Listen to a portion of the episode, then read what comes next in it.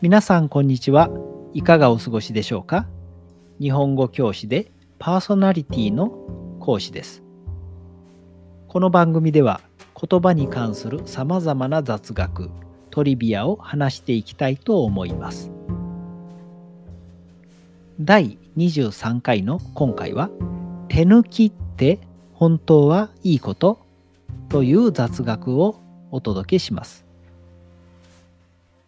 手抜きといえば本来しなければならない手続きや手間を意図的に省くこととしてよく使われますね。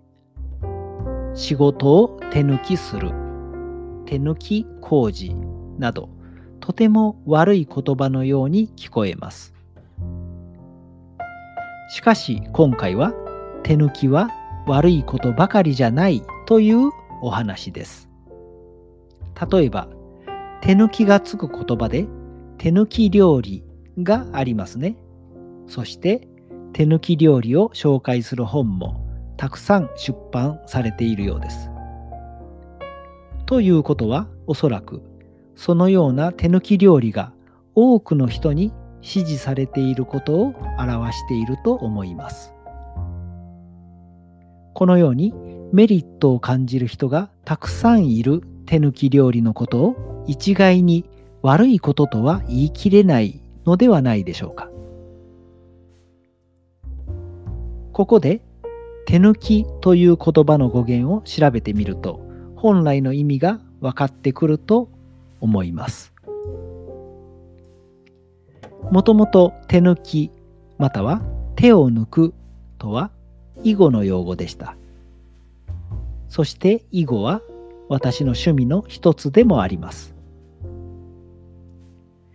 囲碁とは2人で盤上に黒石と白石を交互に並べていき最終的にたくさんの陣地を得た方が勝ちとなるゲームです。石を盤上に打つ動作を手と言います。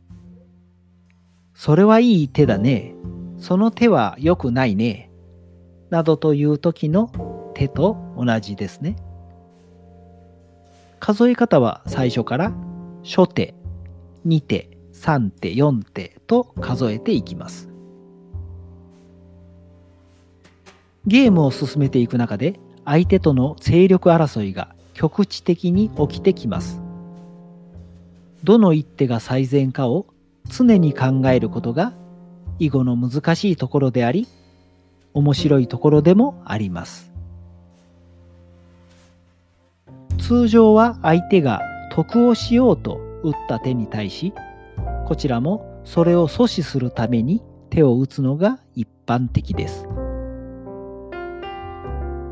しかし時には相手が打った手に対し全くその場所とは関係のないところに次の一手を打つことがあります。そのことを囲碁用語では手抜きまたは手を抜くと言います。この場合の手抜きとは他の場所に打つのが最善と判断したため戦略的に相手が打ってきた場所には打たなかったということですね。つまり囲碁において手抜きとは手を打たないのではなく今争っている局面から離れ盤面全体を見て最善と判断した別のところに手を打つことなのです。ですから手抜きとは手を抜くことによってより良い効果を得る狙いがあるということです。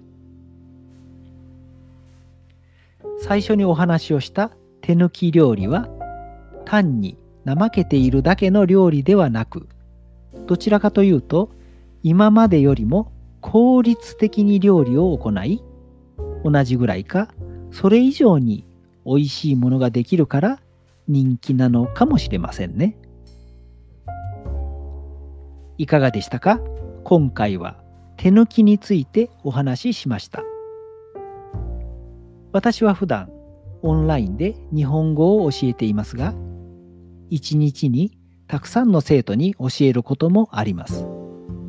そんな時はいつも準備を含めていい意味でいかに手を抜くことができるかを考えてレッスンをしています。